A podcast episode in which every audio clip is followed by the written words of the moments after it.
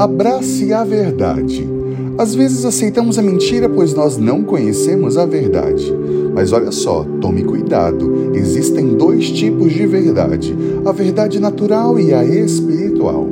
A verdade natural diz: você não tem, você não pode, você não vai. Mas a verdade espiritual diz: você tem, você pode, você vai. A verdade natural diz que você vai morrer, mas a verdade espiritual diz: Não morrerei, mas viverei para contar as obras do Senhor.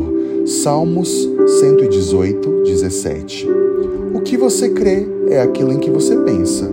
Se nós queremos mudar a nossa vida e crer naquilo que Deus precisamos pensar na palavra, naquilo que Deus diz sobre nós até mesmo naquilo que o Senhor pensa ao nosso respeito, até que isso se torne realidade em nós, porque isso já está estabelecido na palavra, e se está estabelecido na palavra, já é uma realidade e não uma possibilidade.